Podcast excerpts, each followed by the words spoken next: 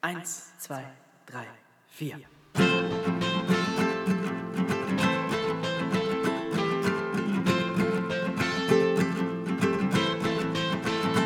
Draußen schneit's, obwohl es Sommer ist. Die Zukunft ist so ungewiss. Die Miete wird erneut erhöht und immer kommt dein Zug zu spät. Immer deiner. Der Alltag nervt, komm, wir besiegen mit Nerdkram, Punk und Koffein. Hallo und herzlich willkommen bei Nerdkram, Punk und Koffein. Eine weitere Ausgabe mit Christian Grundei zu Gast. Ja, hallo. Äh, wir haben heute nicht mal mehr uns eine Liste gemacht mit Themen, über die wir reden. Wir reden jetzt einfach. Ja, hat bislang ja auch immer gut geklappt. Wir haben gerade äh, angefangen, uns zu unterhalten über Bücher, die wir gerade lesen. Ich lese gerade das Buch Shock Value. Ähm, es, geht um, es geht um die Revolutionierung des, des Horrorfilms Ende der 60er und über die 70er Jahre.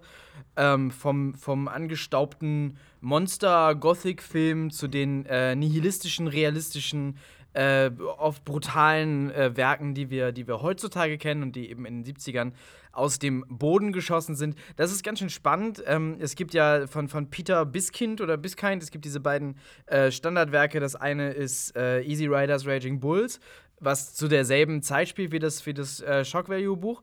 Ähm, wo es darum geht, wie das Studiosystem von, von Autorenfilmern äh, übernommen wurde. Und dann äh, Down and Dirty Pictures, wo es um die 90er und den neuen äh, Independent-Film geht. Und ähm, dieses Shock Value, das äh, liest sich fast wie eine Ergänzung zu, zu Easy Riders Ra Raging Bulls. Und ist meiner Meinung nach das beste, das beste äh, Buch so über, über so eine Film, über, das beste Buch über Film, das ich tatsächlich seit, seit Down and Dirty Pictures gelesen habe. Es ist äh, sehr unterhaltsam geschrieben, sehr dicht an den, an den äh, Personen dran, ähm, viel, viel super interessantes Trivia-Wissen da drin, ähm, viele coole O-Töne. Jemand hat jemand geschrieben, der sich offensichtlich gut auskennt und ähm, viel mit den Leuten unterhalten hat. Und es ist ein ähm, auch sehr aufschlussreiches Buch, was die Entwicklung dieser Filme angeht. Und äh, wenn man selber vielleicht so äh, ein Interesse hat, solche Filme zu machen, äh, ist da viel drin, wo man sich dran entlanghangeln kann. Ich kann es nur sehr empfehlen. Allen Leuten, die sich für Filme und vor allem allen, die sich für auch nur ein bisschen für Horrorfilme interessieren, lest Shock Value. Gutes Buch. Ja, ich bin da thematisch gar nicht so weit weg tatsächlich, obwohl ich äh, das aus, eigentlich aus Recherche, äh, Recherchezwecken lese, äh, ist es Helter Skelter von, den Namen habe ich vergessen, dem damals leitenden Staatsanwalt, der für die Manson-Morde äh, die Anklage erhoben hat. Und ich meine, tatsächlich ist das Buch, es spielt ja in L.A., äh, Hauptprotagonist ist äh, ja leider irgendwie indirekt dann auch Roman Polanski und so, also von daher gibt es ja auch direkte Filmbezüge. Mhm. Äh, plus natürlich, dass die Menschenmorde danach ja immer wieder gerne ähm, als Thema irgendwie aufgegriffen wurde und sei es als Inspiration für irgendwelche seltsamen äh, Gräueltaten. Und tatsächlich, ich habe äh, gar nicht von viel von dem Buch erwartet. Ich recherchiere nur gerade so ein bisschen über Serienkeller und sah diesen Deckenwälzer 700 Seiten in der Bücherhalle und dachte, oh, super fettes Buch, mal gucken, ob das jetzt nicht zu dröger Stoff ist. Und habe dann innerhalb von zwei Tagen so über 200 Seiten gelesen und bin davon eigentlich gerade gar nicht loszukriegen. Ein Wunder, dass ich gerade hier bin. Ähm, und mega spannend, völlig akribisch und äh, viele Dinge, die ich noch nicht wusste und wo ich denke, das gibt's doch gar nicht. Also man schüttelt einfach nur die ganze Zeit mit dem Kopf und weiß aber nicht, ob irgendwie, äh, ja, ich glaube, man muss auch bei solchen seltsamen Serienmorden irgendwie akribisch vielen Spuren nachgehen, aber trotzdem denkt man sich immer, das kann doch nicht sein, dass die das nicht mitbekommen und dass solche Leute eigentlich überhaupt auf freiem Fuß sind, bevor sie solche Gräueltaten vollbringen und so. Also das ist völlig spannend, kann ich nur empfehlen. Serienmörder sind super spannend, wo du gerade sagst, man kann gar nicht glauben, dass sie auf freiem Fuß äh, äh, sich bewegen. Es gibt, ich habe ich hab, ich hab eine Fernsehserie darüber geschrieben und äh, mein, mein, mein Konzept dafür in einem der letzten Podcasts mal vorgelesen. Es gibt äh, in der Nordheide, ganz hier in der Nähe, wo ich früher gewohnt habe, ähm, da gibt es den berühmten Heidemörder. Hm. Der hat Ende der 80er, Anfang der 90er gemordet. Ähm, und der, der, der war super brutal, total ekelhaft. Ähm, und der, das ist, das ist richtig krass, der hat in Hamburg angefangen, hat in Hamburg schon mehrere Leute umgebracht. Ich glaube, zwei oder drei Frauen hat er ermordet ähm, und immer, immer halt äh, entführt, gefesselt, vergewaltigt, zerstückelt. Sowas, ne? Das, das, das übliche Programm. Ähm, und er hatte eine, äh, hatte er in, entführt, also in seine Wohnung gerissen, von unten an der Straße. Der hatte irgendwie immer so das Bedürfnis, loszugehen, jemanden umzubringen. Hm. Ist er dann ist er rausgegangen, hat sich irgendwen, irgendwen geschnappt. Kommt ja auch mal vor, ne? Ja, ist ja, ist ja manchmal so. Und hat sich jemanden geschnappt, hat die mit in seine Wohnung gerissen, hat die da äh, gefesselt und geknebelt und hat sie da vergewaltigt und, äh, und irgendwie auch verletzt und so. Und sie hat um ihr Leben gebettelt und er hat äh, sich erweichen lassen, hat sie laufen lassen. Und sie hat ihn dann angeklagt. Und äh, die Beweislage war vollkommen klar. Der Richter hat, äh, hat aber gesagt, der junge Mann kann ja nicht wissen, ob er die Frau vergewaltigt hat, weil sie war ja gefesselt und geknebelt. Sie konnte sich ja nicht wehren und nicht Nein sagen. Er könnte davon ausgegangen sein, dass das alles einvernehmlich war. Und deshalb ist er nicht in die, zum Beispiel in die Sexualstraftäterkartei aufgenommen worden. Äh, ist mit irgend, vielleicht sogar mit einer Bewährungsstrafe davon gekommen. Äh, nee, wegen Freiheitsberaubung ist er dann doch irgendwie bestraft worden, aber Okay. äh, extrem gering und konnte äh, wenig später, ich weiß gar nicht, ob er überhaupt ins Gefängnis musste, ist er halt dann ähm, gezogen in den, ins Dorf Holmseppensen und äh, hat dort dann seine Morde fortgesetzt. Das ist krass, Sehr oder? schön. Ich glaube, ich habe hab tatsächlich gerade so, ein- so, so ein anderes Buch über deutsche Serienmörder gelesen. Titel weiß ich gerade nicht. Autor ist ganz bekannter Kriminalist, der ganz viele dieser Bücher schreibt. Wobei ich glaube, wenn man eins gelesen hat, hat man alle gelesen von dem. Ich habe jetzt nur eins gelesen, deswegen kann ich es nicht so genau sagen. Ähm, und da verwendet er leider andere Namen und so. Deswegen, ich glaube, ich habe das ist bestimmt da drin, aber letztlich muss man sagen, die sind alle einfach total krass. Also es geht, geht also, also vor allem, was ich halt persönlich immer total bedenklich finde, dass ähm, man denkt ja immer so, die Leute morden dann irgendwie und haben da was dran, aber häufig ist es dann so mit Pädophilie und, und Zoophilie und Nekrophilie alles so in einem oder teilweise davon und man denkt sich immer nur, das kann doch alles nicht wahr sein. Also bekanntestes Beispiel ja gerade irgendwie Fritz Honka, nicht zuletzt dank Kein Strunk, das neuem Werk. Äh, ich weiß auch nicht, was die Faszination davon so au- ausmacht, aber ich weiß nicht, ich, ich äh, Es ist immer, m- also ich habe diese Heidemörder-Geschichte ziemlich akribisch recher- recherchiert und die ganzen ja, gut, Artikel war bei dazu dir auch gelesen. vor der Haustür, ne? Das Ja, macht ja, sicherlich genau. noch, noch mal dreimal so interessant. Ähm, und, und ja, ja, ich, ich, ich, ich kenne auch die Mutter von seinem letzten Opfer und so. Also man, man hat Okay. irgendwie so äh, seine, seine Verbindung dazu. Ähm, und, und das ist, also es ist, es ist so, es ist so ein, man kann irgendwie nicht weglesen. Also nicht, nicht, nicht, nicht weggucken. Man liest es und es ist so, oh Gott, das kann nicht passiert sein. Nein, nicht im Ernst. Oh Gott, das auch. Es ist irgendwie, es hat, ja, es ist, es ist Ja. äh, ganz, ganz, ganz weird. Ich finde ich find, äh, äh, ich find tatsächlich kaum was gruseliger als Serienkiller. Ich hatte das, als ich American Horror Story geguckt habe. Also die meisten Horrorfilme, das ist auch was, was bei Shock Value steht. Irgendwie diese, diese alten Horrorfilme, da geht es ja immer um irgendwas. Irgendwas in fernen Ländern, in fernen Zeiten Mhm. und äh, so. Und dann in den 70ern haben sie ja angefangen, überhaupt sich mit Serienkillern zum Beispiel auseinanderzusetzen. Targets war einer der frühesten äh, von, von äh, Bogdanovich. Ja, Ähm, Sniper, ja, Genau. Film. Genau. Ähm, und, äh, und, und, und bei American Horror Story, da vermischen sie das ja. Da haben sie so diese, diese Geisterhausgeschichte und so und das ist alles schön Mhm. und gut. Aber dann haben sie lauter reale Serienkillerfälle, die sie alle in, oder ja, doch, doch welche, die sehr eng an reale Fälle sich halten, die sie alle in das Haus äh, verlegen, in dem die Serie spielt. Und das Mhm. ist der Teil, den ich wirklich richtig gruselig finde. Also, weil, weil, weil das ist ja real. Und das sind irgendwie so, so Szenarien, die kann man sich vorstellen, die, die muss man sich nicht nur also muss man sich gar nicht vorstellen, die sind wirklich passiert. Ja. Äh, die sind total random irgendwelchen Leuten passiert, die, die ähm, da gar nichts gegen machen konnten. Plötzlich war einfach so ein Typ da. Ja. Das ist super gruselig. Deshalb finde ich Funny Games von ähm, aber das ist ja Dings auch so ja, krass, den Film. Das ist aber eher äh, Ha- Haneke. Ja, aber es ist ja tatsächlich auch das, was, was denn die Manson-Morde, glaube ich, auch so gruselig gemacht hat. Wobei Targets, ich weiß nicht, ob der direkten Bezug zu hat. Die äh, Manson-Morde waren ja 69, glaube ich. Deswegen wäre 70er ja schon fast äh, sehr naheliegend, dass deswegen Holly in Hollywood ist da wirklich eine Panik ausgebrochen sozusagen. Und ähm, die Manson Family hat danach wohl dann auch verlauten lassen, ähm, die sind nur in das Haus, weil es abgelegen war. Denen war völlig egal, wie viele Leute da waren. Die wollten die halt einfach alle umbringen und eigentlich auch egal wen. Später hatten sie noch eine Todesliste, habe ich irgendwie gelesen. Äh, da standen auch ziemlich bekannte Namen drauf, die sich dann noch zurecht verbarrikadiert haben, wie man so schön sagt. Aber eigentlich war es diese Randomness, glaube ich, die so schlimm war. Also weil jeder hätte der Nächste sein können. Es war noch nicht mal so, dass äh, irgendjemand wirklich, ich sag mal, bedroht war.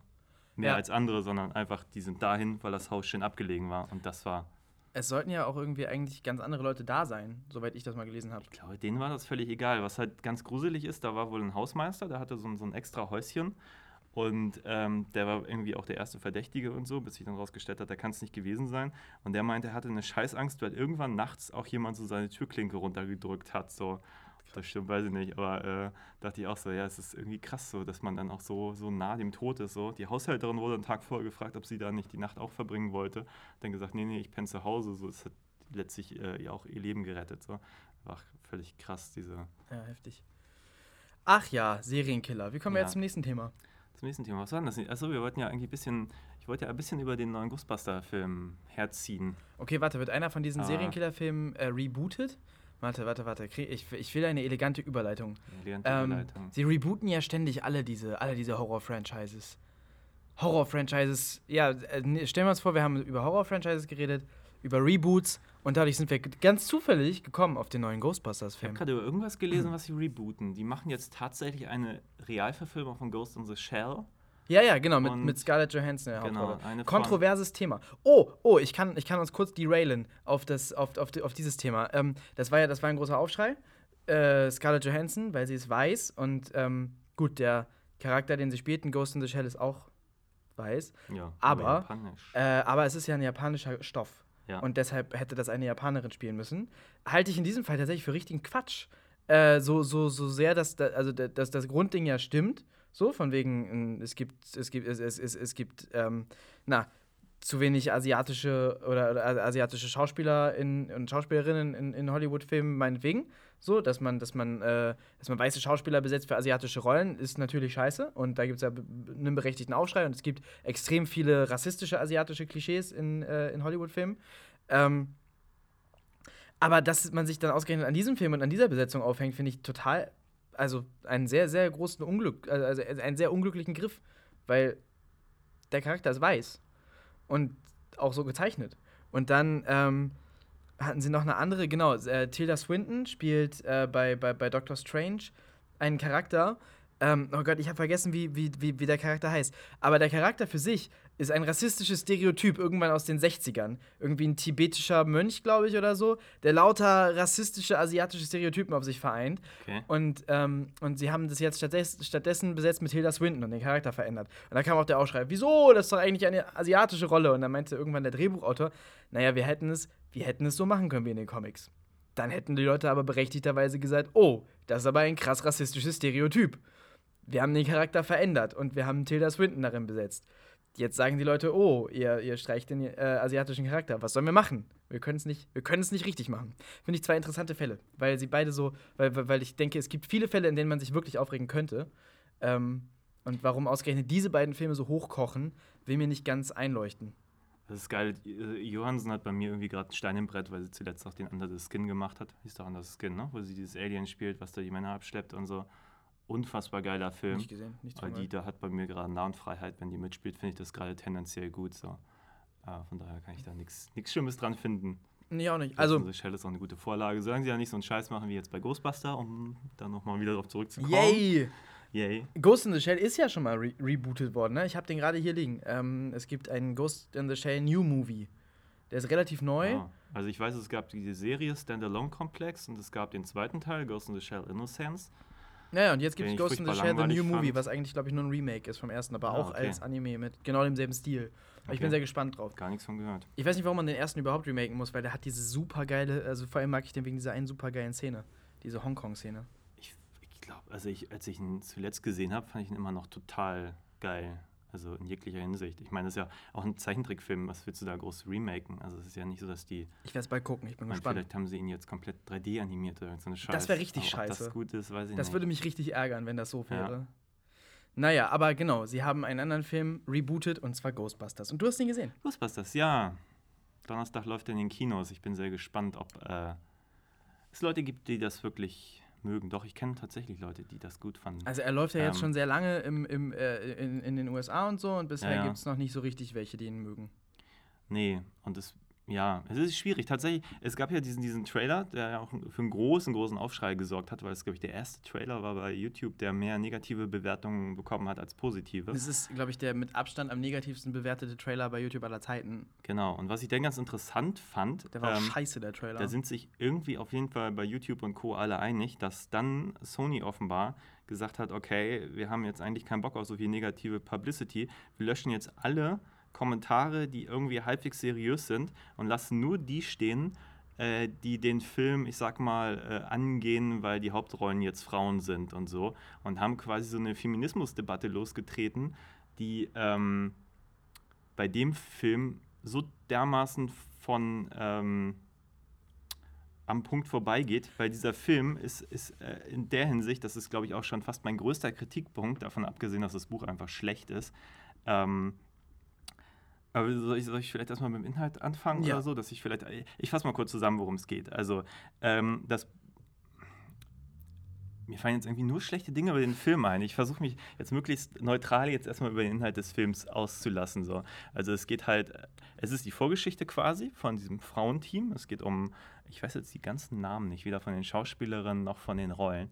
Aber ist auch egal. Es gibt halt äh, Frau Nummer eins, ähm, die, ähm, wie sagt man, die, die, die seriöse Wissenschaftlerin oder die seriös sein möchte, die halt so, ein, so ein in der Universität anfangen möchte und so. Und dann stellt sich raus, oh, die Kollegin, mit der sie zusammen ein Buch geschrieben hat, die äh, hat dieses Buch jetzt im Eigenverlag auf Amazon rausgebracht und so.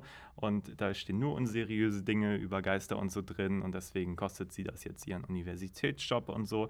Und als sie die dann zur Rede stellen möchte, ähm, stellt sich dann raus, ah, okay, Einsatz und so, wir gucken den ersten Geist und dann stellt sich raus, oh, da ist auch ein wirklicher Geist und so und dann sieht man schon so, so ein komisches Gerät, was sozusagen offenbar dafür verantwortlich war, dass dieser Geist da erscheint und so. Na, auf jeden Fall, die gründen dann so ihre neuen Ghostbusters und so mit ganz vielen Verweisen auf den früheren Ghostbusters und ähm, dann ist nämlich der eigentliche Plot, nachdem es, ich sag mal, eine Stunde lang ähm, Vorgeplänkel gibt, wie dann die Waffen gezeigt werden und, und wie das alles funktioniert und so, nur damit die danach wieder neue Waffen haben und so weiter und so fort.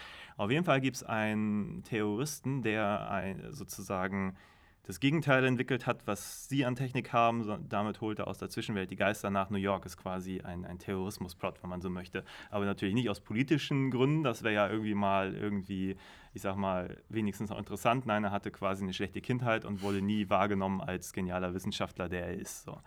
Ähm, und dann kommt es auch schon zum großen Finale. Er äh, stirbt dann quasi, bemächtigt seines fiesen Geistes, sich äh, dem, dem männlichen Sekretär der Ghostbusters, gespielt von Chris Hemsworth, oder wie er heißt, der Tordarsteller. Ähm, und dann kommt es zu einem ja, großen CGI-Gewitter an Finale und am Schluss äh, ist alles toll. So, das ist der Plot von Ghostbusters. Das klingt super. Ist mega, ja. Ähm, ja, und dann, okay, kommen wir zu so ein paar Sachen. Ganz grundlegend schwierig finde ich persönlich, dass ich habe kein Problem mit den Frauenrollen. Ich finde tatsächlich, die vier Mädels sind alle irgendwie lustige Figuren irgendwie. Es gibt auch ein paar sehr gelungene Gags. Also Die sind auch alle vier echt großartige Komikerinnen. Die sind Ja, alle vier die sind ganz etabliert und die sind souverän. wirklich lustig. kann man, also das Also Problem in ist, anderen Sachen, wo ich sie Genau, das Problem ist ich komplett super. das Drehbuch, was denen wirklich wenig Raum gibt, um irgendwie was Lustiges zu machen. Es gibt so ein paar Szenen, da kann man schmunzeln, gibt ein paar, da kann man auch lachen und so. Und dann gibt es aber wirklich das grundlegende Problem, dass ähm, das Drehbuch echt scheiße ist einfach. Also das fängt schon damit an, dass, naja, es gibt Jetzt muss ich mal kurz überlegen, wie ich es aufziehe. Also es sind, es sind so ein paar Sachen, die ineinander greifen. Das ist jetzt ein Frauenteam. Das, wie gesagt, das ist nicht das Problem. Das Problem ist, dass sie jetzt zum Beispiel einen männlichen Sekretär haben, was ja erstmal auch kein Problem ist. Nur dieser männliche Sekretär ist super dumm. Und wenn man sich jetzt an die alten Ghostbusters erinnert, da war die, die Janine hieß sie da, die war nicht dumm. Die war sympathisch, die war nett. In diesem Fall ist der Typ einfach dumm und nervt und eine dieser Ghostbusterinnen findet ihn einfach geil. So. Also er ist quasi der wandelnde Blondinenwitz. Genau. Aber umgedreht. Umgedreht. Damit umgekehrter? Chauvinismus, ja. Und so ist der ganze Film aufgebaut. Er ist super stumpf. Äh, die Schwarze ist natürlich auch nicht die, die, äh, die ist nicht wie die anderen eine Wissenschaftlerin. Also der ganze ist Film so ist in keinerlei Hinsicht irgendwie progressiv. Der ist einfach, der kehrt einfach nur die, die, die alles einfach um und dann aber auch noch schlimmer. Also das Original war nicht so. Da war der Winston, der, der, der schwarze Charakter, äh, der war, der, der war ein, ein intelligenter, sympathischer Typ und das ist jetzt einfach ein, ein, ein, ein lautes Klischee einer schwarzen New Yorkerin. So. Das ist, äh, das ist so eine Sache. Also ich habe den Film ja nicht gesehen, ich habe die beiden, Tra ich habe zwei Trailer gesehen und äh, vor allem mitbekommen Sonys Marketing-Genie dabei. Ähm, weil die aus dieser lahmen, offensichtlich lahmen Komödie, also der, der, Trailer, der erste Trailer war furchtbar, der zweite war ein bisschen ulkig, aber jetzt auch nicht irgendwie so, dass man denkt, oh, den muss ich sehen. Ähm, da haben sie echt was rausgeschlagen, so, also aus diesem, aus diesem enormen Backlash, den sie da hatten. Da muss man schon genial sein, irgendwie das so gut zu lenken, dass es zu so einer kompletten Feminismusdebatte wird, wo in den ersten Kommentaren noch äh, haufenweise kritisiert wurde, hallo, was soll das mit dem schwarzen Charakter? Ähm, das kann doch nicht wahr sein. Es ist 2016 und äh, die einzige Schwarze, die ihr habt, seid Ah, no, New York! Und weiß, wie man einen Cadillac besorgt und so, was zur Ja. Hölle. Und alle anderen sind, alle anderen sind Wissenschaftlerinnen. Das ist ganz schnell aus der Debatte verschwunden. Ja. Dieser, dieser Rassismusvorwurf, der, der, der ja auch absolut berechtigt ist. Ähm, und dann, genau, da, da, dann, dann daraus zu machen, jeder, der den Film blöd findet, findet ihn blöd, weil da sind Frauen. Und irgendwie, äh, und, und irgendwie äh, die, die Tatsache, dass, dass, dass es, dass es äh, Frauen sind, die die Hauptrollen spielen, zur Berechtigung für diesen Film zu machen. Und dass dann ausgerechnet Sony, die noch wenige Monate vorher in den Schlagzeilen waren, wegen ihrer sexistischen Bezahlungspolitik, die be bekannt geworden ist wegen diesem Sony-Hack, äh, dass ausgerechnet Sony plötzlich Frontkämpfer des Feminismus wurde, um diesen Film zu bewerben. Das ist also ähm, so dreist. Und dass das so funktioniert hat, dass es sogar so eine, so eine, so, so eine aktivistische Bewegung hinter dem Film gab, die auch, ähm, die, also die, die sehr viel Wert darauf legen, dass der Film bitteschön gut besprochen wird. Äh, also es, es, es gibt eine sehr aggressive Internetbewegung, äh, die alle gehatet haben, die den Film verrissen haben. Es gab da Twitter-Hashtags zu. Also, dass das so gut funktioniert hat, dass Leute äh, sich hinter diesen Ghostbusters-Film als Vehikel für Feminismus gestellt haben, das ist schon mal unglaublich. Allerdings gibt es auch, also, also, also ich meine, äh, tatsächlich gibt es ja diese, diese, ähm, diese Hater, die, aus, die, die, die unglaublich ekelhaft äh, irgendwie, irgendwie frauenfeindlich argumentieren und rassistisch argumentieren. Die haben die, ich habe vergessen, wie sie heißt, Leslie, Leslie Jones. glaube ja. Ähm, die, äh, die, die, die ist unglaublich ekelhaft attackiert worden im Internet. Ja, aber andererseits muss man natürlich schon sagen, ähm, sagte auch eine andere YouTuberin, ich habe mir so ein paar Videos angeguckt, dann wird dann das nächste empfohlen, eigentlich will man es nicht angucken und dann guckt man es trotzdem und so. Und eine sagte aber völlig zu Recht, äh, YouTube ist wirklich auch ein, ein Fool an dummen Kommentaren. Ja, das stimmt. Und ihrer Meinung nach, das war auch noch ein Mädel, deswegen ähm, sagt sie auch selber so, wenn, wenn sie Kritik übt, wird sie nicht so angegriffen wie ihre männlichen Kollegen, wenn sie die gleichen Sachen sagt. Was ich auch interessant fand. Und was ich aber noch viel spannender fand, war, dass sie sagte, ähm, und ich glaube, damit hat sie recht, dass ähm, wenn du irgendwie eine, eine schwarze Schauspielerin bist, dann kriegst du einfach rassistische Kommentare ab, weil es liegt einfach daran, dass es den Rassismus gibt, so, leid es einem tut so. Und ähm, die sich aber in ihrer Saturday Night Live Blase befanden, wo sie offenbar nicht so viel Kritik abbekommen haben und jetzt nämlich plötzlich, ich sag mal, äh, freiwillig geworden sind in In so einem der Internet- normalen Ding. Kinogeschichte. Vor allem ist es ja auch extrem aufgeheizt worden und daran hat ja Sony auch durchaus seinen Teil, seinen absichtlichen Teil. So, die haben ja, die haben ja die Trolle gefüttert, wie man so schön sagt. Ja. Ähm, und, und, und, und daher äh, hat sich das ja auch noch, noch Und mal krasser muss ich sagen, den einen Artikel, den ich darüber nämlich explizit gelesen habe, der handelte auch von einem Filmjournalisten, den ich nicht kenne, der offenbar irgendwo auf Twitter Sachen schreibt und dort gab es rassistische, rassistische Kommentare. Darauf hat sie sich dann persönlich irgendwie da beschwert. Er sagte nur, oh, du hast aber sowas, so nach dem Motto, du hast aber ein weiches Fell, so, das ist doch normal. Und das wurde dann sozusagen als Anlass genommen nach dem Motto, er ist auch ein Rassist, was ich jetzt auch sehr schwierig finde. Weil, Das ist diese Nero-Geschichte, ne? So heißt der Typ, glaube ich, auf Twitter. keine Ahnung. Das, ja. ist ein, das ist eine sehr kontroverse Figur. Der typ, also ich, ich habe nicht alles gelesen, ich habe das auch so gelesen. Ich weiß aber, dass der Typ Trump-Supporter ist und solche Geschichten. Also ich kann mir vorstellen, dass da noch das andere mag Sachen sein. Ich meine, das ist natürlich auch schwierig, dass, sind. dass man- in seinem Blog Es solche ist so Kommentare eine- nicht löscht. Es ist, ja, ja, genau. Darüber es, kann es man ist sich so eine beschweren. aufgeheizte Debatte einfach. Und ich glaube, es ist, da ist einfach so, Sony ein grandioses Derailing gelungen. Sogar wir stehen jetzt hier und unterhalten uns nicht darüber, dass der Film kacke ist, Ja, da mache sondern ich gleich weiter mit. Aber ja, so, so, so, sondern darüber, dass mir da das, das stimmt. Ich wollte es, ich wollte es ja auch, ich wollte ja auch darüber sprechen, sondern, sondern darüber, also die, die meisten unterhalten sich länger darüber ähm, über das Ganze drumherum als darüber, wie scheiße der Film ist. Und äh, nach wie vor, ich finde es einfach absurd, dass ausgerechnet Sony jetzt äh, Vorkämpfer des Fem Fe Fe Feminismus ist. Aber Chapeau, gut, gut gelöst. Okay, dann erzähl ich mal weiter. Also was, ich habe mir danach auch nochmal das Original angeguckt und ähm, ein grundlegendes Problem an diesem Sony, diese, dieser Neuauflage ist halt wirklich, dass also ich verstehe es nicht. Also ich habe dann auch diesen, diesen Ivan Reitman äh, da gelesen, wo er geschrieben hat, wie er sich Ghostbusters 3 vorgestellt hat. Und man denkt sich, das wäre ein interessanter Film geworden so. Und stattdessen hat man jetzt einen Film, der aus nichts was macht. also ich glaube, dass da sein Hauptproblem ist eigentlich, dass er die ganze Zeit Bezug nimmt zum, zum Original. Das heißt, du hast, die drängt sich der Vergleich geradezu auf. Du hast das gleiche Logo, du hast die gleiche Musik, die immer wieder ertönt. Du hast im Prinzip ähnliche Typen an Figuren. Also die Frauen sind sehr an die, an die Männer vormals angelehnt, also rein von den Typen, auch wenn sie in, äh, insgesamt dann doch ein paar Charaktermerkmale vertauscht haben innerhalb der Figuren so. Und ähm, dann hast du die ganzen Cameos. Du hast Dan Aykroyd, du hast Bill Murray, du hast Sigourney Viva, du hast, äh, wer den Winston-Charakter gespielt hat, keine Ahnung, wie der hieß. Den einzigen, den sie nicht haben, ist hier der, der, der Rick Moranis, der ja mittlerweile keine Filme mehr dreht, sondern Familienvater geworden ist irgendwo. Dabei sagt er immer, der will zurück. Kann sein. Wäre wär eine gute Zeit. Chance gewesen. Ja. Na, wie auch immer. Und, aber das Problem ist auch, der Film kann sich noch nicht mal entscheiden, sind die ganzen Charaktere jetzt früher Ghostbuster gewesen? Der Einzige, der so ein bisschen von, von seiner Mini-Rolle irgendwie da ähm, einen Verweis gibt, ist Dan Aykroyd. Alle anderen spielen komplett andere Charaktere, was völlig random ist. Tatsächlich hat man das Gefühl, die ganzen Cameos sind komplett zugeschrieben. Sie haben alle überhaupt gar keinen Zweck und sind dann auch nur bedingt lustig. Tatsächlich muss man auch dazu sagen, die, die Presse war leider in Deutsch, dass der, der Dan Aykroyd-Witz auch noch äh, total daneben losgegangen ist, weil er sowas sagt, äh, ich, äh, also sie haben es eingedeutscht, äh, I ain't afraid of no ghost, also wo man denkt, der ganze Witz ist natürlich, die, den, den Song zu zitieren, was Ja. auf Deutsch halt gar nicht funktioniert.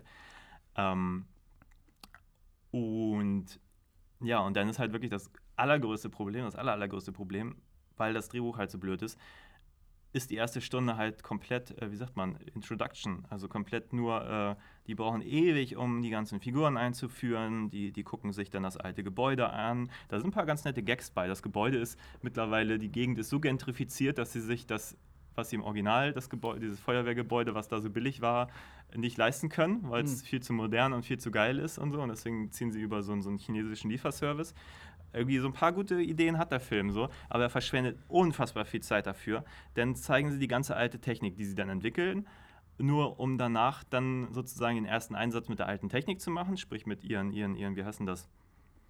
Diesen Dingern, womit Mit sie dann die? Geister festhalten und dann haben sie ja die, die, die Falle, also wie im Original Mhm. halt. Und ganz klare Regel des Films früher war immer, die haben die, die oh, wie heißen die Biester denn?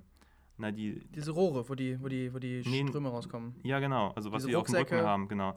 Ähm, und ganz klare Regel in den alten Filmen, obwohl im ersten brechen sie es halt ein bisschen, um nachher äh, die, die, die, die Strahlen kreuzen zu lassen und so, damit sie halt äh, in einer Ausnahmesituation dem irgendwie Herr werden, was denen da vorschwebt. Auf jeden Fall ganz klare Regeln im Original.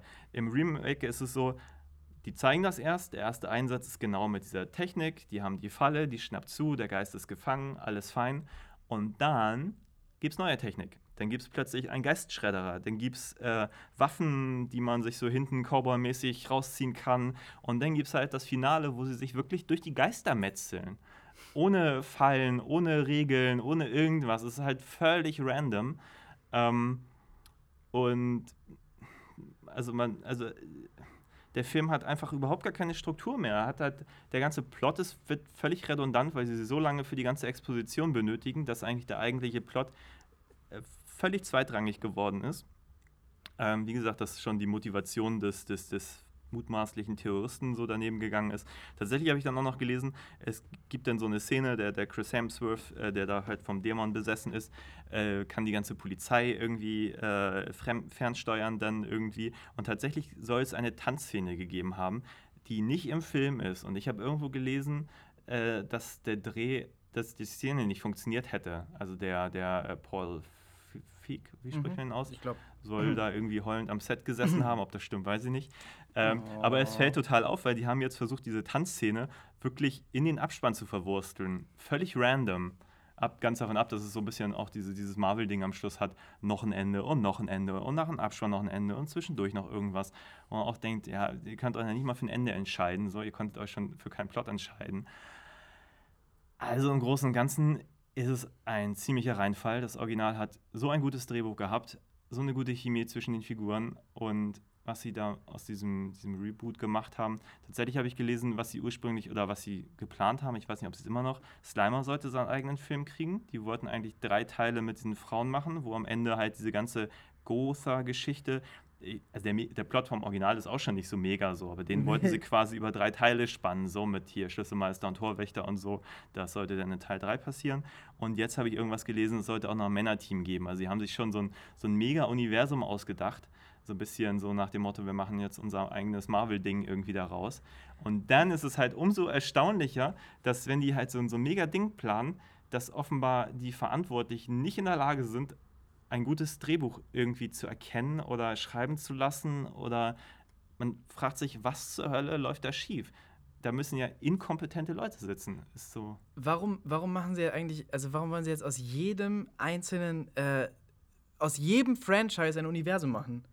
Wo bietet sich denn Ghostbusters für, für, für, für ein Universum an? Das ist doch völliger Unsinn.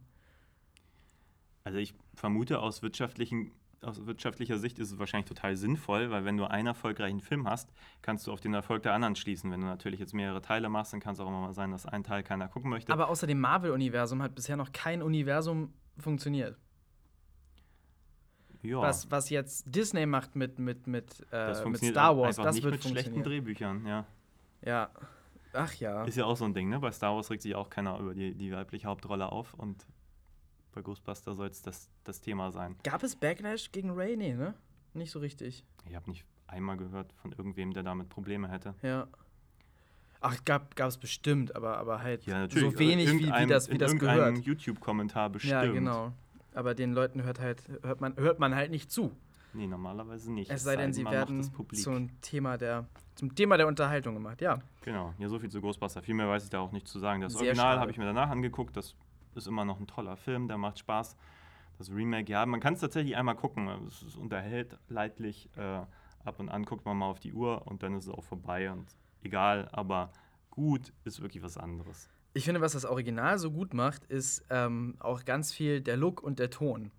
Ähm, und zwar Stimmt, das habe ich jetzt gar nicht erwähnt, ne? Ja. Ja, der, also, äh, der, der, also der neue sieht schon in den hm. Trailern halt nach Comic aus und hat diese, ja. diese grün leuchtenden CGI-Monster und so. Und ich finde, bei, also im ersten Ghostbusters-Film, da ist viel albern, aber einiges sieht wirklich gruselig aus.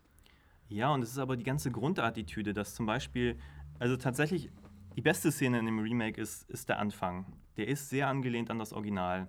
Im Original war es ja in, in dieser Bücherei dann gehen diese Karteikärtchen, also die, die, äh, die, die äh, Bibliothekarin läuft da durch die Gänge, hinter ihr gehen so, äh, so, so, so, so, so, Schranktüren auf und dann kommen da so Karteikärtchen rausgeflogen und so. Und das ganze Ding ist total ernst im Original. Das geht, diese Sequenz ist, glaube ich, drei Minuten lang und am Schluss geht sie um eine Ecke, sieht diesen Geist, ihr Haar weht hoch und dann Ghostbuster-Logo und so. Und bis dahin aber kein Gag. Ja. Es ist sehr bezeichnend. Und im, im Remake ähm, ähnliche Situation. Das spielt in irgendeinem so, so, Museumshaus und so. Und also so ein Führer geht mit so einer Gruppe irgendwie da durch und erzählt noch, was hier für Gräueltaten entstanden sind, macht ein Gag nach dem anderen, was so von der Attitüde sehr, ja, was sehr anderes ist. Ähm, irgendwann ist diese Gruppe weg, dann ist er noch alleine da, dann begegnet er einem Geist. Tatsächlich ist die Szene für sich das Stärkste am ganzen Film, wenn man mich fragt. Aber man merkt da schon, dass es keine, es gibt keine Fallhöhe mehr. Es ist immer, es will immer lustig sein. Und mhm. das ist, glaube ich, das Problem daran. Während der erste Ghostbuster sich wirklich Momente genommen hat, die irgendwie ein bisschen unheimlich sind, der war jetzt nicht sehr unheimlich, aber für Zwölfjährige dann halt schon, ähm, hat das Remake das halt gar nicht mehr. Allein durch die bunten Geister und man kann das halt alles nicht mehr ernst nehmen. Und wie gesagt, die Regeln funktionieren auch nicht mehr. Wenn alles so random ist, dann hast du ja auch keine gibt es ja auch kein Bedrohungsszenario mehr. Die Sache ist ja, die haben ja als einzige Waffe halt ihren, ihren, ihren Strahler und, und diese Fangdinger und so. Und wenn die nicht funktionieren, dann sitzen sie so in der Scheiße so. Und in dem Moment, wo sie ja aber dann, weiß ich noch, die Waffe haben und dann Geistermetzler und so, ähm, weiß man ja, dadurch, dass es keine klaren Regeln gibt, kann halt. Die Regel halt so ist, random. sie gewinnen. Ja, und, so. und also gut, man weiß natürlich die Prämisse, aber meines Erachtens ist es maßgeblich für, für die filmische Dramaturgie notwendig, dass wenn man solche Regeln, dass man solche Regeln hat, damit man weiß, woran man ist, dass man halt einfach Spannung dadurch erzeugt, dass man denkt, okay, scheiße, gegen diesen Geist kommen wir jetzt nicht weiter mit unserer Technik, die wir haben. Was machen wir jetzt? Wir sitzen erstmal in der Scheiße. Und in dem Moment, wo du halt immer halt auch irgendein Gimmick aus der Tasche ziehst, wird es halt irgendwann vollkommen redundant. So. Tja, ich finde, nichts klingt schlimmer als die Idee, Slimer einen Solofilm zu geben. Das ist wirklich furchtbar. Das Ja. ist so wie der Jar Binks Solofilm. Ja, und so ein bisschen kommt Slimer auch rüber. Der hat dann auch, äh, der klaut, das ist tat- das tatsächlich ein lustiger Moment, der klaut halt das Ghostbuster-Auto ähm, und hat aber neben sich dann auch so eine Slimer-Frau sitzen. Oh. Und die heizen dann halt ganz lange irgendwie da durch die Stadt, während parallel so das bisschen an Handlung, was es noch gibt, halt stattfindet und so. Und landet auch am Schluss dann wieder in dieser Parallelwelt mit allen anderen Geistern auch, aber mit dem Ghostbuster-Mobil. Ah. Also die Vermutung lag natürlich nahe, dass sie vielleicht dann den eigenen Film sozusagen direkt da anschließen oder wie auch immer. Keine Ahnung. Dann gibt es halt Slimer und die Slimer-Frau. Ähm, Im Ghostmaster. Äh, im Ghostbuster-Mobil Im in Ghostbuster der Zwischenwelt Mobil. zwischen all den Geistern, dass man wahrscheinlich auch keine Menschen animieren müsste, weil Ja. es äh, sich unter Geistern befindet. Oder hat man einen kompletten Animationsfilm Genau. für die ganz Kleinen. Toll. Ich fand es ja tatsächlich spannend, dass in diesem Ivan Reitman-Ideen-Ding ja ähm, man dem, dem Slimer-Charakter eine Vergangenheit geben wollte. ich weiß nicht, ob du es gelesen hast. Ja. Ähm, da hat er ja gesagt, es, die, die Vorgeschichte ist halt, ich krieg's gar nicht mehr zusammen, aber er wird halt umgebracht und wird halt dieser Slimer-Charakter so. Äh, weil er halt irgendwas beobachtet, äh, was äh, gegen ihn verwendet werden könnte oder keine Ahnung. Naja, das ist Ghostbusters. Reboots Ghostbusters. und Remakes an sich. Äh, interessant hierbei finde ich, dass Ghostbusters, glaube ich, nicht so gut funktioniert in den Kino Kinokassen bisher. Ja, Jetzt- wünschenswert. Nicht mal die Chinesen wollten den Film. Ist so? Ja, ja, die haben ihn abgelehnt. Ist ja Ah. mittlerweile der zweitgrößte Weltmarkt und die, Ja. ich weiß, weiß gar nicht, wie viele Filme die im Jahr zeigen, so 20 oder so. Und das ist wohl echt Glücksspiel für Hollywood Mittlerweile, mittlerweile. 39 oder so. Ja, aber überhaupt einen, einen Film da in die Kinos zu kriegen, ist halt pures Gold sozusagen. Ja. Und Ghostbusters wollten sie nicht. Mit der offiziellen Begründung, dass Geister äh, sind da halt irgendwie in China in der Zensur irgendwie schlecht gesehen. Aber es wird Ah. halt gemunkelt, dass es nicht der Hauptgrund war, sondern dass die Chinesen einfach nicht an den Film glauben so, oder den nicht mochten oder irgendwie. Das ist ja, ähm, also ich, ich, ich wollte gerade darauf eingehen, dass, dass, dass ja 80 Prozent der Gewinne nicht mehr in den USA gemacht werden, sondern überall anders und so. Aber wenn China noch, noch ausfällt, dann, ähm, dann kann dieser Film ja tatsächlich, kann es ja wirklich sein, dass er sich richtig gar nicht lohnt, ne? Also weil in den USA gut gelaufen ist er nicht, also nicht so gut, wie er hätte laufen müssen. Äh, mal gucken, wie er hier läuft. Ich habe nicht das Gefühl, dass es einen besonders großen Hype gibt, der irg- irgendwie besonders viele, die darauf warten. Ähm, und und ich, es ist nicht der erste ähm, Remake, Reboot-Versuch in letzter Zeit, der nicht funktioniert. Also ich meine, äh, alle haben sich aufgeregt über das, über, über das äh, Robocop-Remake. Erfolgreich war das auch nicht. Ich glaube, das hat keiner gesehen. Ich habe auch das Total Recall Remake nicht gesehen. Und Oder was gab's da noch? ja, äh, weiß ich nicht, aber äh, einiges, was gefloppt ist, Ja. einfach. Einiges, was, was, was, was nicht gelaufen ist. Und ähm, Ich hab vieles nicht. Ich habe neulich das, das Poltergeist Remake gesehen. Das war auch echt schlecht. davon habe ich noch nicht mehr gehört. Ja, es gab eins. Die interessan der interessante Gedanke dabei ist ja, dass vielleicht hören sie damit auf. Meinst du, sie hören damit auf? Obwohl auf der anderen Seite äh, hat es ja einen, einen, einen größer werdenden Payoff, ähm, an, an, an Nostalgie zu appellieren. Das ist ja, was sie mit Star Wars geschafft haben und so. Und äh, immer, immer wenn es klappt, glaube ich, dann, dann klappt es richtig. Ja, dann freuen sich alle. Aber ich glaube, also weiß ich nicht, jetzt als außenstehender Beobachter habe ich das Gefühl, als so sehr als einziges Geschäftsmodell wie bisher scheinbar angenommen, funktioniert es nicht. Also vor allem müssen die Filme wirklich gut sein. Ja, ich will es auch nicht per se irgendwie für mich verteufeln. Ich spontan, ich muss gerade irgendwie an das Maniac Remake denken mit Elijah Wood, was ich wirklich, was mir wirklich gefallen hat, muss Was ich ja sagen. nun wirklich auch überhaupt nicht Mainstream war, aber ich weiß nicht, Nee, ob das eben. überhaupt Geld gemacht hat. Naja, das Original war ja eigentlich auch nicht Mainstream. Ja. Aber das fällt mir jetzt gerade mal als positives Remake-Beispiel ein. Während Nightmare on Elm Street habe ich auch nicht gesehen. Kennst du dich gerade an irgendeinen Äh, Nightmare on? Elm Street habe ich gesehen, der war richtig scheiße. Okay. Es gab, gab es Freitag der 13. Remakes? Ja, von Markus Nispel. Äh, produziert von Michael Bay. Der Michael Bay hat eine Weile, der hat damit auch wieder Also aufgehört. Texas Chainsaw Massacre habe ich gesehen. Ich fand tatsächlich den ersten mit, mit Jessica Biel. war das auch Markus Nispel? Ja, genau. Total. Also eigentlich noch überraschend witzig. Also ich kann nicht sagen, dass er mir mega gut gefallen hat, aber ich fand es interessant. Äh, der war doch für seinen, seinen Hollywood-Look erstaunlich dreckig und brutal. Und irgendwie fand ich das zumindest interessant, dass es so. Ich habe den nicht gesehen. Ich habe äh, Nightmare on Elm Street gesehen und dachte, meine Güte, warum, warum so humorbefreit? Ich finde Nightmare on Elm Street ist sehr lustig. Ja, total. Und, ähm, und erst dachte ich, es, es ist, es ist ein, ein, ein Sakrileg, äh, Robert Englund als Freddy zu ersetzen. Mhm. Allerdings haben sie ihn ersetzt mit dem Typen, der bei äh, Watchmen Rorschach gespielt hat. Okay. Den fand ich relativ okay.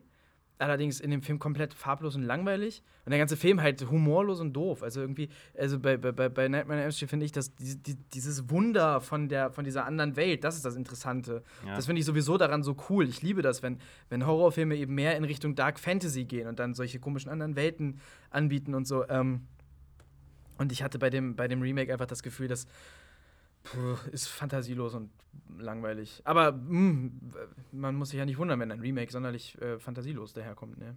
Nee. Nee. Ich überlege gerade, ob es, ob es äh, Remakes und Reboots gab, äh, die mir richtig gefallen haben. Also ich meine, Star Wars ist eine Fortsetzung, aber das hat für mich gut funktioniert.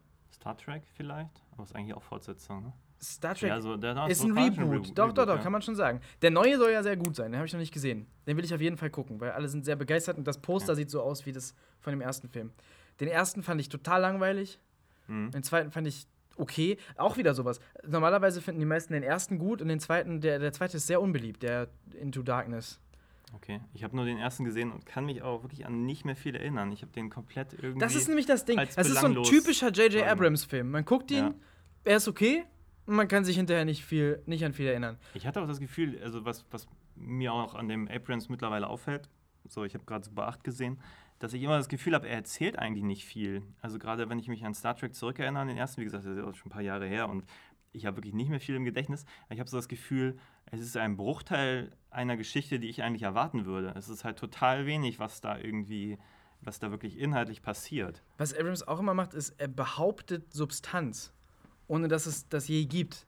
Das Ja. finde ich bei Star Trek sehr auffällig. Bei Star Trek zum Beispiel, da geht's ja, da gibt es ja diese, diese Geschichte mit dem Vater von Kirk und so. Mhm. Und das sind auch so Sachen, die werden immer gesagt und so weiter. Die werden aber nie wirklich wichtig. Und irgendwie, äh, es gibt nie einen Payoff davon. Und es gibt auch nie, es gibt dann immer so emotionale Momente, aber die sind nicht verdient. Mhm. Da, da, man, man, man, man geht durch nichts, um da hinzukommen. Es sind immer Filme, die sind durchweg unterhaltsam und nett und, und, und äh, ich meine, Timing kann er gut. Ich, langweilig wird mir selten bei seinen Filmen. Die gehen immer fix vorbei.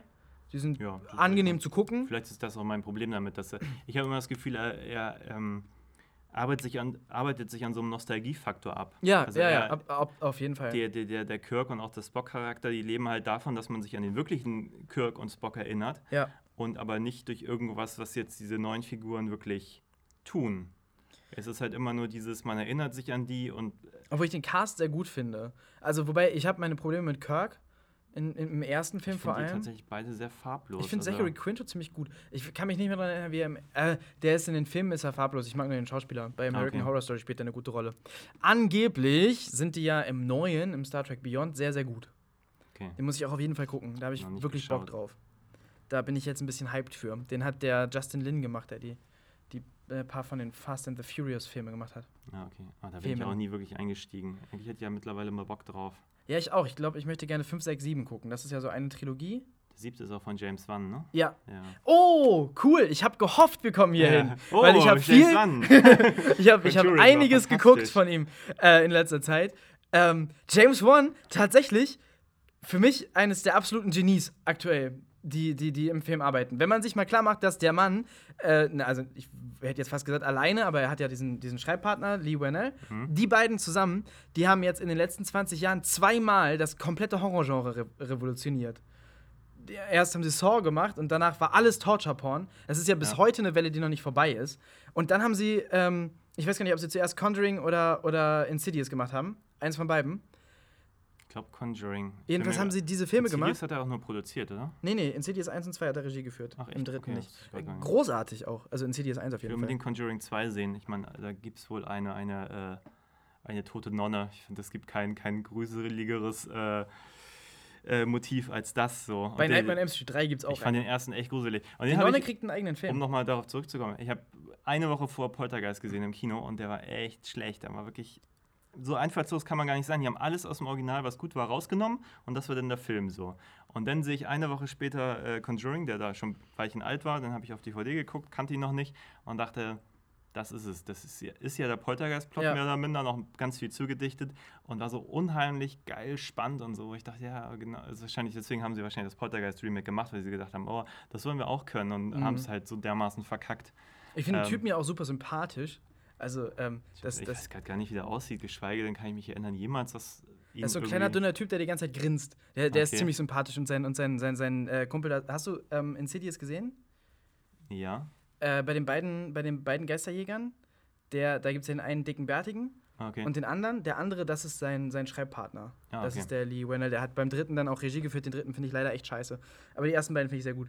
Ähm, aber ja, egal. James Wan, äh, also die, die Art und Weise, wie der Spannung erzeugt, und ich finde, er ist einfach auch ein Meister äh, des Jumpscares, der ja zu Recht verschrien ist, als ein blödes Stilmittel. Ja. Aber bei ihm macht er ja immer Sinn. Ich hasse das, wenn, wenn, wenn so ein Jumpscare eben, wenn es keinen Grund gibt, dass es gruselig ist, wenn, wenn irgendwie, oh, Schreckmoment, oh, da war die Katze oder sowas. Ja, ich finde, was er halt gut kann, er kann halt wirklich äh, auch so Spannung aufbauen und weiß halt einfach, woraus ein Horrorfilm ankommt. Ich erinnere mich jetzt gerade an Dead Silence mit dieser Puppe. Ich finde ja Puppen zum Beispiel total geil. Das hat er ja später dann auch mit, mit, äh, mit dieser Annabelle-Puppe auch nochmal gemacht, von der Ja. es ja auch das Spin-off Aber gibt. Aber er eigentlich ist produziert. es ja ein Conjuring dabei. Ja. aber die Annabelle-Puppe ist ja eigentlich aus Conjuring. Ja. Das ist ja quasi sein Film. Und in Dead Silence gibt es halt auch diese Puppe und die sitzt halt irgendwie auf, auf, auf dem Bett und die Kamera steht ziemlich lange und man weiß, gleich bewegt sie sich, gleich bewegt sie sich. So ein bisschen dieses Chucky-Motiv, nur halt irgendwie in modern. Und es ist einfach, es funktioniert. Es ist gruselig, es ist geil. Gut, am Schluss dann mit der CGI-Hexe, da wird es mir ein bisschen zu viel in dem Fall. Ich finde, da hat sich, Bei Dead Silent jetzt. Dead Silence, Okay. ja. Ich finde, da hat sich, er hat sich gesteigert tatsächlich. Also Saw mochte ich nie so gerne. Ich mag den ersten Saw-Film tatsächlich. Ja, und was er dann danach, aber ich habe das Gefühl, er ist, er ist so viel besser geworden. Also Conjuring war wirklich so ein Film, wo ich dachte, wow, geil. Also- ich bin auch sehr gespannt, ich hatte so Lights Out und ich freue mich auf den zweiten Conjuring. Ich muss eigentlich noch viel mehr von ihm gucken. Ich glaube, Conjuring ist der erste Und ich finde es auch geil, dass so jemand, weißt du, warum zur Hölle, wer hat ihm Fast and the Furious gegeben? Ich finde es geil, dass er das gemacht hat. Ja. Einfach so, so, so ein Action-Ding, irgendwie dazwischen, zwischen sonst nur Horrorfilm. Er macht auch Aquaman. Aquaman, ja. Er ist geil. immer noch dabei. Ähm, ich ich, ich, ich, hab- ich glaube, Conjuring war das erste seit, seit Saw, was ich von ihm gesehen habe. Ich mochte Saw, also Saw ist, kommt für mich nicht ansatzweise an die Sachen, die er jetzt macht. Die finde ich richtig geil. Äh, aber Saw fand ich war ein kleiner, effektiver Thriller. Ja. Äh, ziemlich beeinflusst, finde ich doch, von Sieben und von, von Cube so. Aber ähm, cool.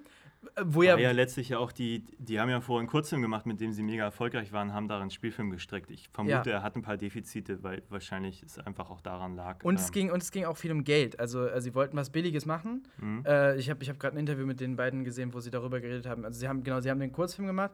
Ähm, ich glaube, nur um, um zu zeigen, das Potenzial von ihrem Skript. okay. Und sie hatten eigentlich vor, das selber zu finanzieren und selber zu machen, komplett Mhm. Saw. Und haben deshalb den Film so billig wie möglich geschrieben. okay.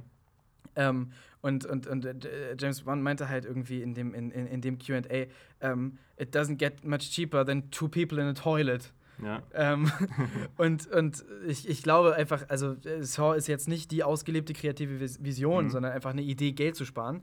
Ja. Und keine schlechte. Obwohl ich finde, es ist schon sehr viel drumherum, was äh, teuer aussieht. Ähm, aber vor allem interessant bei dem Film und bei seinen späteren Filmen ist, er macht irgendwas, was andere nicht können. Er hat Saw gemacht und dann kam Saw 2 und ab dem zweiten Teil war scheiße. Einfach nur scheiße. Und alle diese Copycat-Filme, auch Hostel. Ich weiß nicht, wie man an Hostel auch nur ein gutes Haar lassen kann. Also, das ist so ein Rotz, der Film, so sympathisch ich Eli Roth finde. Immer Ja. wenn ich Interviews mit dem sehe, denke ich, meine Güte, würdest du doch bloß bessere Filme machen. Aber Hostel finde ich richtig scheiße. Ja, es geht mir eigentlich mit allen Ila Ross-Filmen so. Also gerade habe ich ja versucht, seinen neuen zu gucken. Äh, wie heißt Green er? Inferno. Green Inferno. Ich der klingt das- schon so, dass ich ihn nicht sehen will. Ja, die, die Grundidee dahinter fand ich sogar ganz witzig. So irgendwie, so, also wenn man, wenn man sich auf so einer Metaebene unterhält. Aber er kriegt es nicht hin, auch nur einen Charakter irgendwie interessant zu machen. Das sind alles irgendwie immer Klischee-Abziehfiguren, die machen langweilige Sachen. Ich komme in keinen seiner Filme rein. Ich gucke die wirklich total nüchtern und langweile mich zu Tode. Das ist auch das richtig große Problem bei Hostel. Irgendwie, ich glaube, über, über eine Stunde passiert eigentlich nichts, außer dass man diese Charaktere sieht, wie sie äh, durch Europa reisen. Ja. Was grundsätzlich die, äh, den letzten Akt total effektiv gestalten könnte. Genau. Wenn man irgendwann das Gefühl hätte, diese Charaktere sind mehr als Charaktere aus dem Softporno.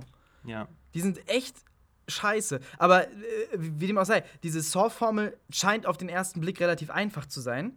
Aber dann, wenn man sich anguckt, wie es andere versuchen, so einfach scheinbar doch nicht. Ja. Weil, weil Saw 1 schon, finde ich, von all diesen Filmen, äh, und das ist kein Kunststück, weil ich finde eigentlich alle anderen Filme dieser Art richtig scheiße, aber der ist effektiv und den kann man gut gucken, der ist spannend und der hat ein, ein interessantes Ende. Und so ähnlich ist es jetzt bei diesen, bei diesen, bei diesen Geisterhorrorfilmen, die er jetzt macht.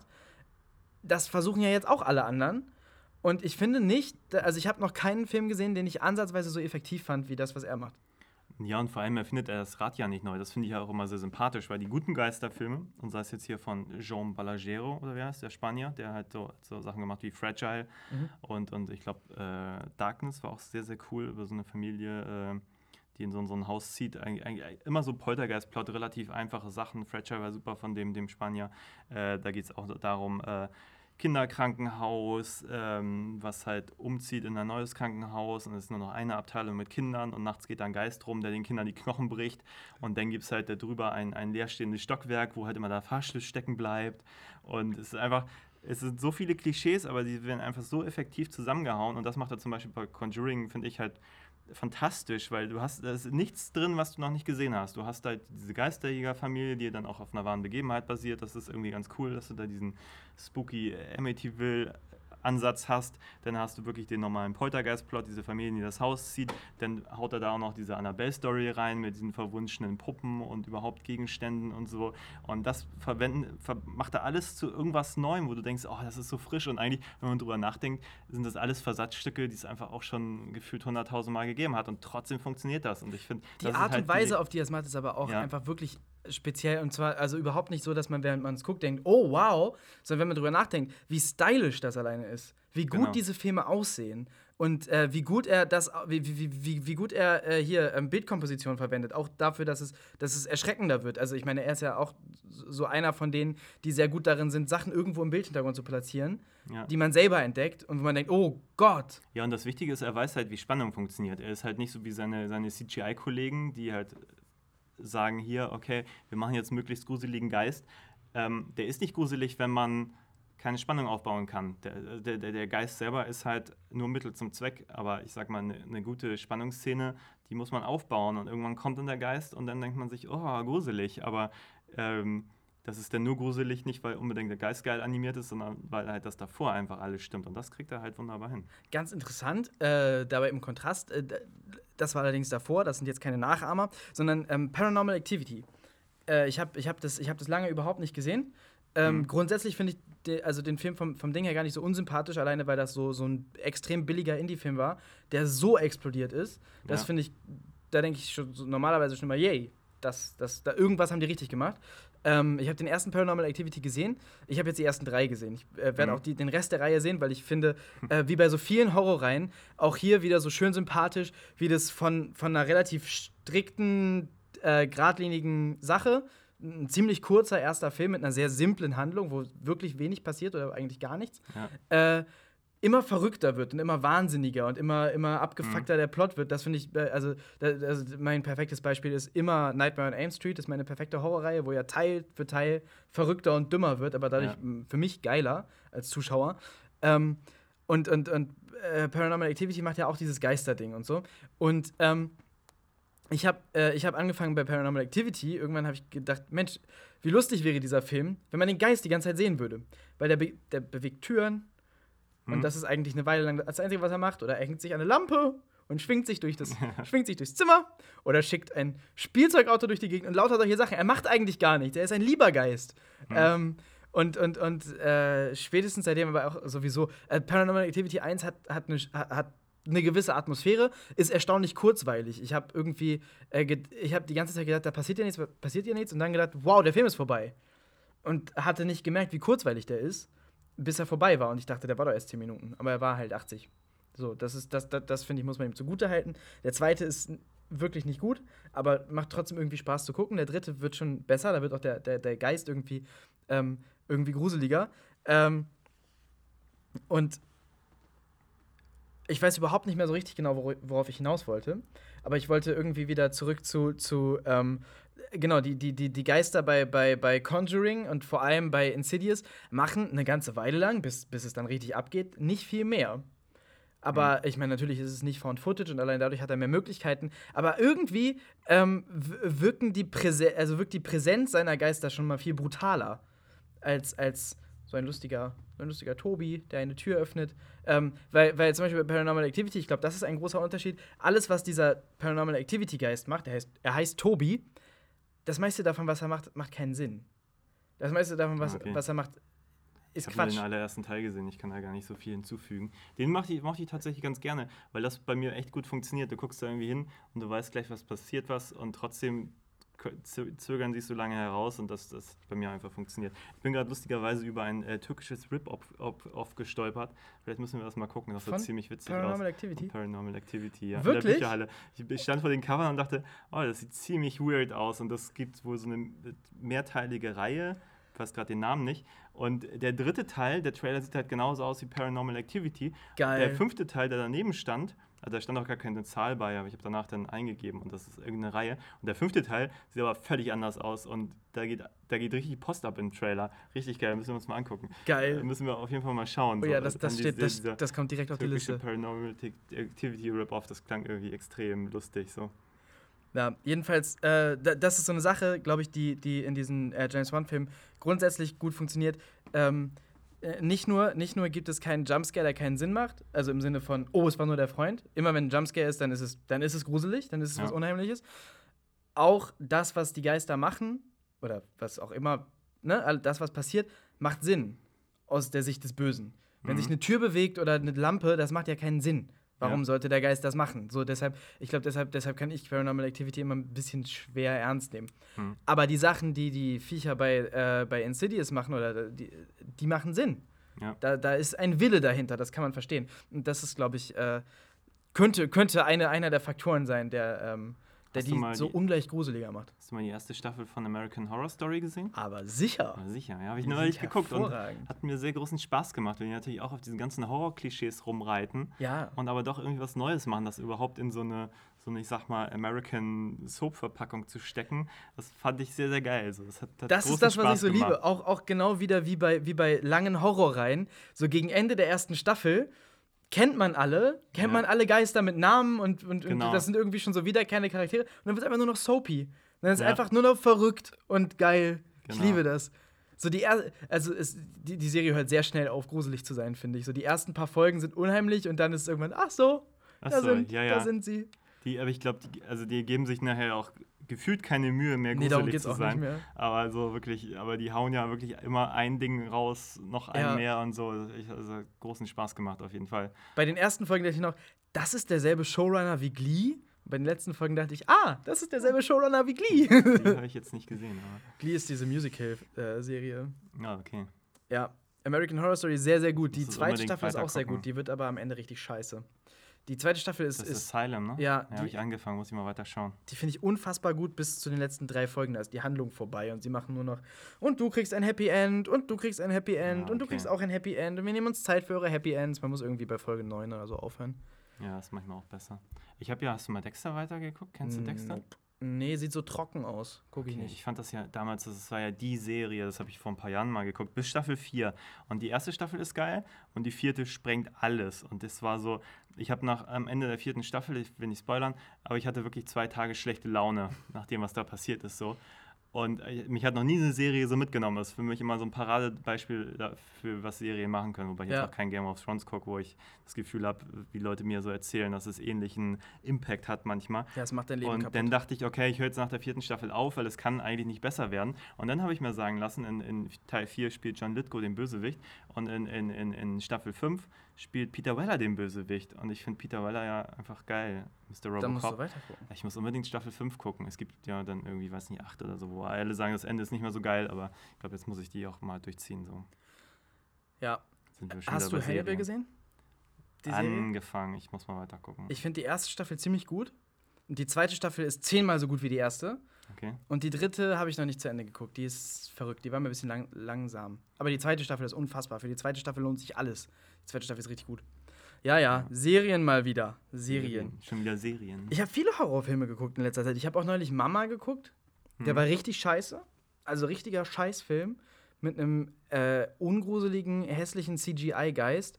Einer aufgeblasenen äh, Story, die herbeikonstruiert ist und dumm. Äh, Jamie Lannister aus Game of Thrones in einer Hauptrolle, den sie nach den ersten zehn Minuten ins Krankenhaus äh, schicken und dann taucht er irgendwie nicht mehr so richtig auf und macht nie mehr so richtig Sinn. Das ist so ein klassischer Horrorfilm, wo die Leute die ganze Zeit dumme Sachen machen, die keinen Sinn machen. Wo, wo man denkt, okay, du möchtest dir das, das Haus angucken, wo du glaubst, dass der Geist wohnt. Warum machst du das alleine? Und warum nachts? ich verstehe es nicht. Warum? Warum? Äh, na, egal. Es ist, ist ja tatsächlich auch auf, basierend auf einem Kurzfilm. Den habe ich neulich mal geguckt auf dem, auf dem Kurzenfest Hamburg, haben sie den gezeigt letztes Jahr irgendwie. Nochmal so Best-of so. Und tatsächlich wollten sie diesen Kurzfilm aus dem Verkehr ziehen, glaube ich, nachdem sie den Spielfilm rausgebracht haben, weil das quasi, ich glaube, wirklich äh, so die, das, die Reduktion auf das Ende ist. Nein, das Ende nicht, aber ja, der. weil mit diesen Kindern, die dann unten irgendwie Ja. denken, Mama, und dann ist da irgendwas im, im, im Wohnzimmer. Und dann ist der Film zu Ende. Der, der Kurzfilm ist total effektiv. Den Film habe ich nicht gesehen. Der Kurzfilm ist, also vor allem, wenn man den Film gesehen hat, also der Kurzfilm ist, ist in dem Film drin. Als Szene. Ah, okay. Shot für Shot dasselbe. Außer, und da hatte ich das Gefühl, dass es ein kleines, ein kleines Augenzwinkern an alle ist, die den Kurzfilm gesehen haben. Ähm, also, ich erzähle den Kurzfilm mal kurz. Also, zwei, zwei, zwei Mädchen irgendwie rennen durch ein Haus vor einem Geist weg, den sie Mama nennen. Ähm, und dann, und dann gibt es zwei Momente, in denen man sich erschreckt. Der eine ist, wo man den Geist zum ersten Mal sieht. Der sieht im Kurzfilm auch echt gruselig aus. Im Spielfilm sieht er echt scheiße aus. Äh, aber im Kurzfilm ist er wirklich gruselig.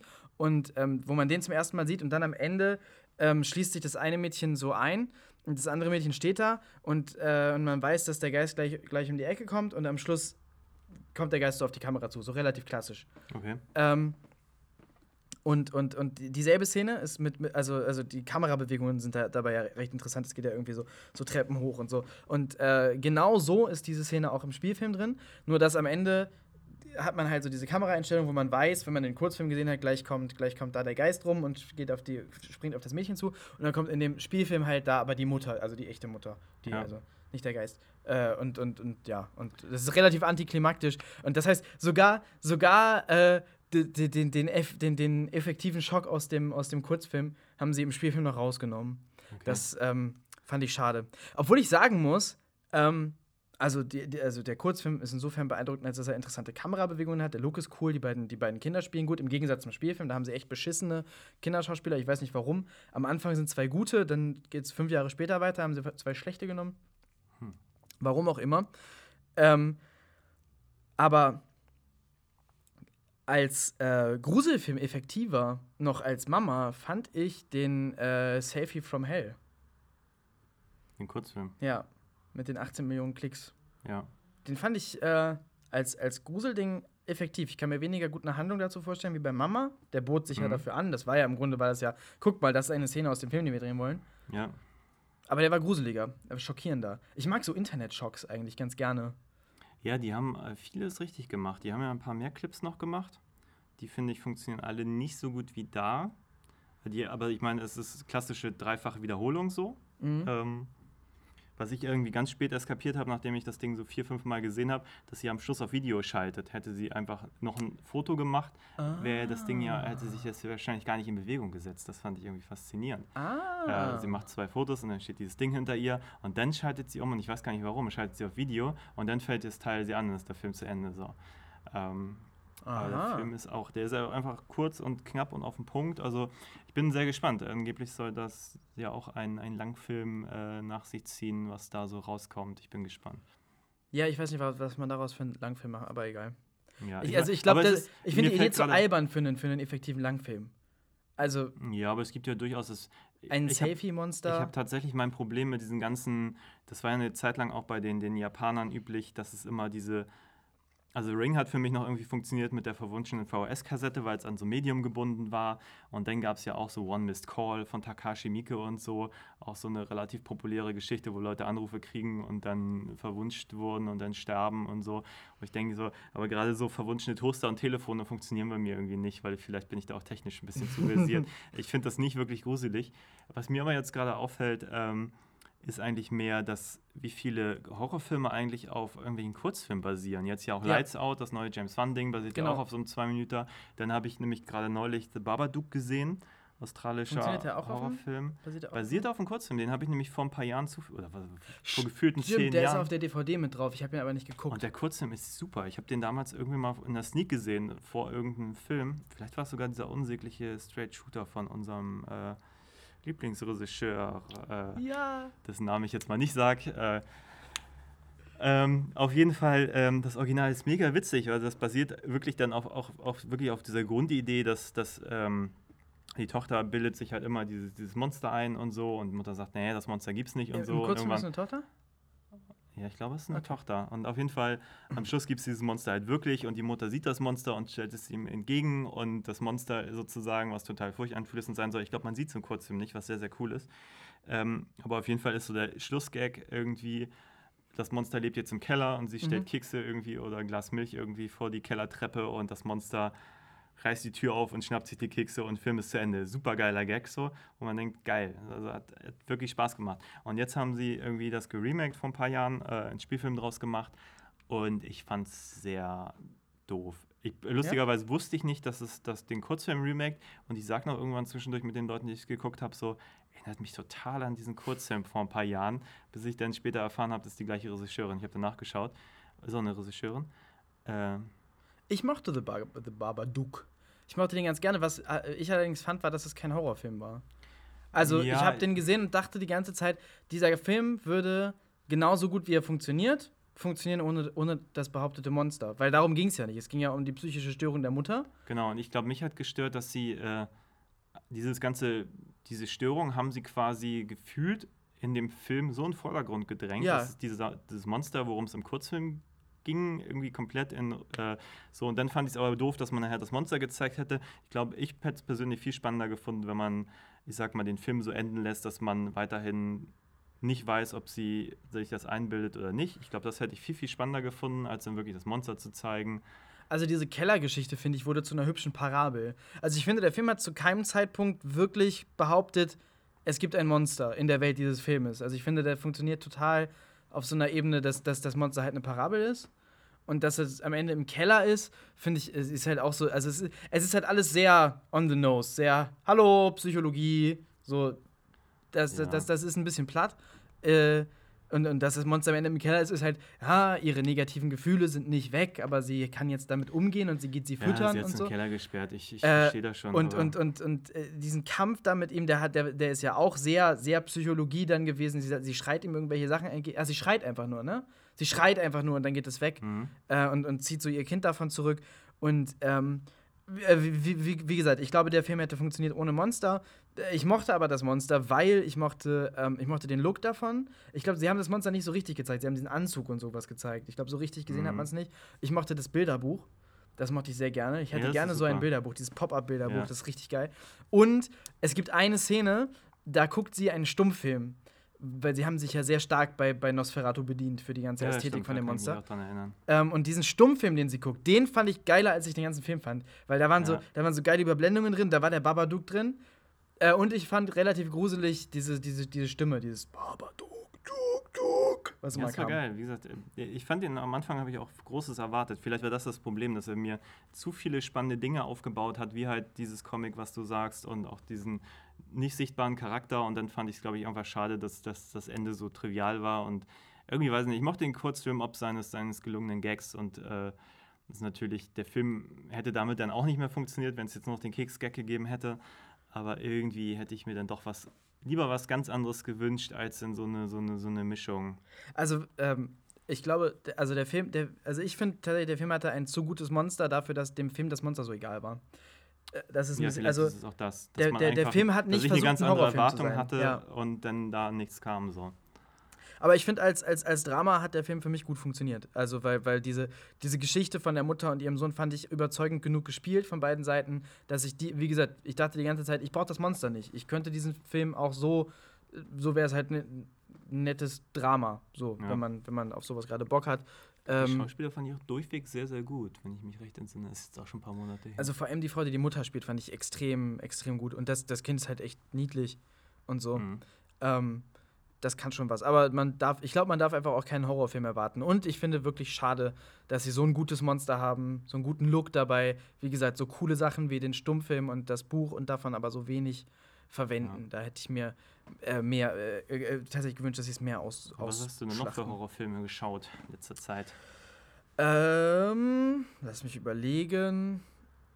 Äh, jetzt hab ich ich, ich habe jetzt viele schon gesagt. Ich habe die, ich hab, ich hab, ich hab die drei Insidious-Filme geguckt. Der dritte ah, okay. ist scheiße gewesen. Der erste ist richtig gut. Hast du den gesehen? Ich glaube, das ist schon Weichen her. Den ersten fand ich, fand ich richtig gruselig. Ähm, den zweiten fand ich anfangs richtig gruselig und dann endet er sehr cheesy. Aber mhm. es ist so, na, ah, damit ist die Geschichte vorbei und das ist schön. Das mit diesen Kindern und so, ne? Äh, genau, genau. Es gibt, ja. es gibt vor allem halt ein Kind, was so in, in, in so einer Traumwelt, ist. Ja. genau, so laut, Ja. laut mehrere Geister sogar. Okay. Ähm, und, und hat, da- das ist wieder was, was. Vielleicht habe ich den auch immer so, so halb zum Einschlafen geguckt. Vielleicht ist er Der deswegen lohnt mir sich nicht mal so präsent. richtig. Ich muss ihn mal wieder. Womit der mich mal wieder von- catcht, ist, dass es wieder so eine andere Welt gibt, in die sie gehen. The Ja, sowas Further. finde ich geil. Kennst du The Darkness eigentlich, den Mhm. Film? Solltest du dir mal angucken. Die liebe ich ja, hat auch so ein bisschen diesen, diesen Hellraiser äh, Parallelwelt. In Oh, diesem, schön. diesem Haus macht sie das Tor zur Hölle auf. Ich finde, das funktioniert immer großartig. Ich mag das total gerne. Hellraiser. Hellraiser könnte man mal remaken. Ja, machen, machen die da nicht gerade irgendwas? Weiß ich nicht. Oh, bitte nicht. Tatsächlich kommt jetzt ein neuer Phantasm-Teil. Das, das finde ich auch sehr, sehr geil. Äh, vom selben Regisseur, Ja, ja, Don Coscarelli. Baba Hotep. Also, und, und was hat er genau. noch gemacht? Ja, eigentlich waren die das böse Teile 1 bis 4 waren ja so immer seine Babys. Und er hat noch einen Film gehabt, über den wir uns uneinig sind. Hotep gemacht und dann. Ah, John Dies at the End. Den fand Ah, ja, ich ganz genau. gut, außer am Ende. Der ist, am Ende wird er ich scheiße. langweilig. Ich fand, er hatte gute Momente, aber ich Er fand hat ihn eine gute. Prämisse. Er fängt so vielversprechend an und wird dann aber nicht so richtig so gut. Aber kennst du die, die, die. Phantasm-Teile? Ich finde die ja so Ich habe großartig. sie nicht gesehen. Und tatsächlich ist ja der J.J. Abrams riesen Fan von ihm und seine Firma hat jetzt auch das, den ersten Phantasm jetzt irgendwie komplett remastert und so. Der kommt Ah. jetzt auch nochmal in die Kinos in den USA. Und ähm, hat ja auch, glaube ich, irgendeinen Star Wars-Charakter nach, dem- nach dieser Kugel da irgendwie benannt oder nach dem, dem Bösewicht. Mhm. Und ähm, dank ihm können er jetzt, ich glaube, Revelations heißt der neue Phantasm-Teil. Ich bin sehr gespannt. Also ich mochte die immer Hm. total gerne. Der hat immer so total strange Atmosphäre und so und diese Killerkugeln und diese Genome und das war alles einfach immer sehr, sehr geil. Ich liebe die Teile. Ich habe, ich habe, ähm, äh, äh, Phantasm hat mich nur mal interessiert, als ich so, so, so, ähm, so, so in der Phase war, in der Phase der Pubertät war, als ich mir Schnittberichte durchgelesen habe, um zu entscheiden, welche Filme brutal genug sind, dass ich sie mir angucke. Ja. Und da wirkte Phantasm nie überzeugend. Nee, ist er auch überhaupt nicht. Der war lustigerweise mal wegen Gewaltverherrlichung beschlagnahmt. ja, genau, 1 zu deshalb 1. wollte ich es nämlich wissen. Und dann haben sie zwei kleine Szenen rausgeschnitten und dann hat er eine 16er-Freigabe bekommen. Das ist natürlich auch völlig absurd. Also, Und die Szenen sind auch irgendwie einfach nur, dass Leute irgendwelche Stäbe in den Kopf kriegen und es sieht nicht mal besonders. Ja, also es sind diese, auf diese goldenen Kugeln. es. ja. Ja, es ist halt ziemlich. Er ist nicht brutal, überhaupt nicht. Also es ist total albern, dass der Film jemals irgendwie wegen Gewaltverherrlichung verfolgt wurde in Deutschland. Aber gut, The Phantasm, das ist ein, ein Tipp. Ich glaube, mit dem können wir den, können wir den Podcast beenden. Ja, ja, ja, wir könnten ja ewig noch über Horrorfilme weiterreden. Ja, das stimmt. Lass uns einfach mal. Aber wir hören an dieser Stelle auf. Wir reden weiter Wir- nächstes Mal über Genau. Horrorfilme. Etwas, etwas Pulver sparen wir uns auf fürs nächste Mal. Und jetzt gehen wir. Kann, ich, kann ich noch über Deadpool nächstes Mal erzählen und so. Da oh, Deadpool, ja, ja, ja. ja. Jetzt gehen wir den Till Schweiger-Tatort gucken, den Kinotatort. Yay. Und dann machen wir noch einen Podcast darüber, wie er uns gefallen hat. Tschüss, Ja. bis zum nächsten Mal. Bis zum nächsten Mal.